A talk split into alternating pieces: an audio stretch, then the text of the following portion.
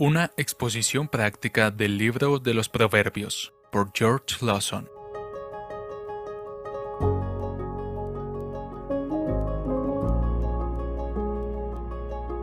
Proverbios capítulo 1 versículo 23.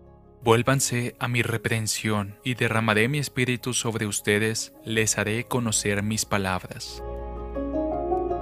Los amantes de la necedad deben convertirse o padecer porque Cristo es un Salvador todo suficiente del pecado y la ira, pero no librará a nadie que continúe en las abominaciones.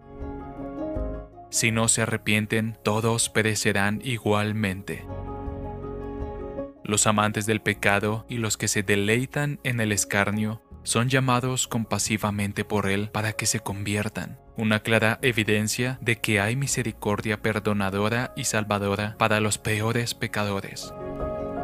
Incluso los que se burlan de la religión se encuentran entre los pecadores a los que el Hijo del Hombre llamó al arrepentimiento cuando vino a buscar y salvar a los perdidos. Tales profanadores tienen en su mayoría la intención de apartarse de sus malos caminos en algún momento futuro pero indefinido.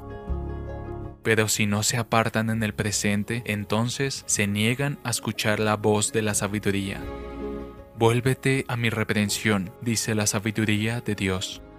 Hoy dice el Espíritu, si escuchan hoy mi voz, no endurezcan sus corazones. Endurecemos nuestros corazones cuando tenemos la intención de complacernos en el pecado hoy, aunque hayamos resuelto escuchar la voz de Dios mañana. La reprensión de la sabiduría es un medio para alarmarnos y para convencer a nuestras almas de la necesidad de convertirnos. Si endurecemos nuestro corazón contra estas reprensiones mientras suenan en nuestros oídos, no es probable que la influencia sea más profunda o más fuerte cuando el bullicio y el ruido del mundo nos hayan ayudado a olvidar la solemne advertencia. Es la reprensión de la palabra de Dios a la que estamos llamados a volvernos. Es una locura que un hijo desprecie la reprensión de sus padres. Es diabólico que una criatura desprecie la reprensión de su creador. Es un pecado que los demonios nunca cometerían que una criatura culpable cierre sus oídos a la reprensión de un Salvador, quien se dirige a nosotros con un lenguaje ferviente y afectuoso y nos llama a apartar nuestros pies de los caminos de la muerte. Pero ¿cómo pueden convertirse los necios? ¿No están obsesionados con el pecado? ¿No están sus afectos poseídos por el amor a Él? He aquí que derramaré mi espíritu sobre ustedes, dice el Salvador por sus influencias serán capaces de entender mis palabras y de cumplirlas.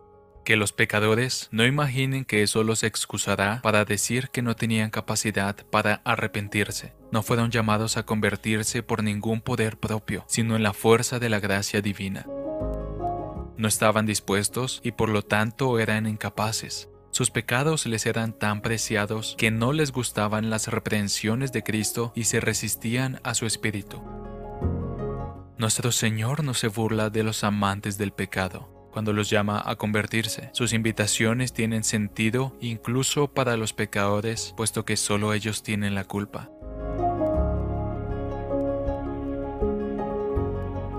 Sentimos pues la necesidad de convertirnos y sin embargo una aversión inconquistable a ello en nuestros corazones.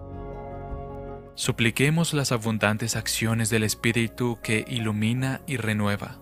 Si las personas están dispuestas de corazón a someterse a la influencia del Espíritu, esto es un dichoso presagio de que se les concederá, o más bien una señal de que ya ha comenzado a obrar.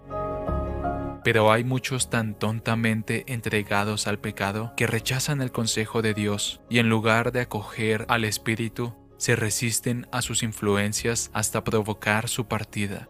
El destino de tales personas será muy terrible, pero muy justo. Vuélvanse a mi reprensión y derramaré mi espíritu sobre ustedes, les haré conocer mis palabras. Proverbios capítulo 1 versículo 23. Traducido por Canal Edificando de Grace James.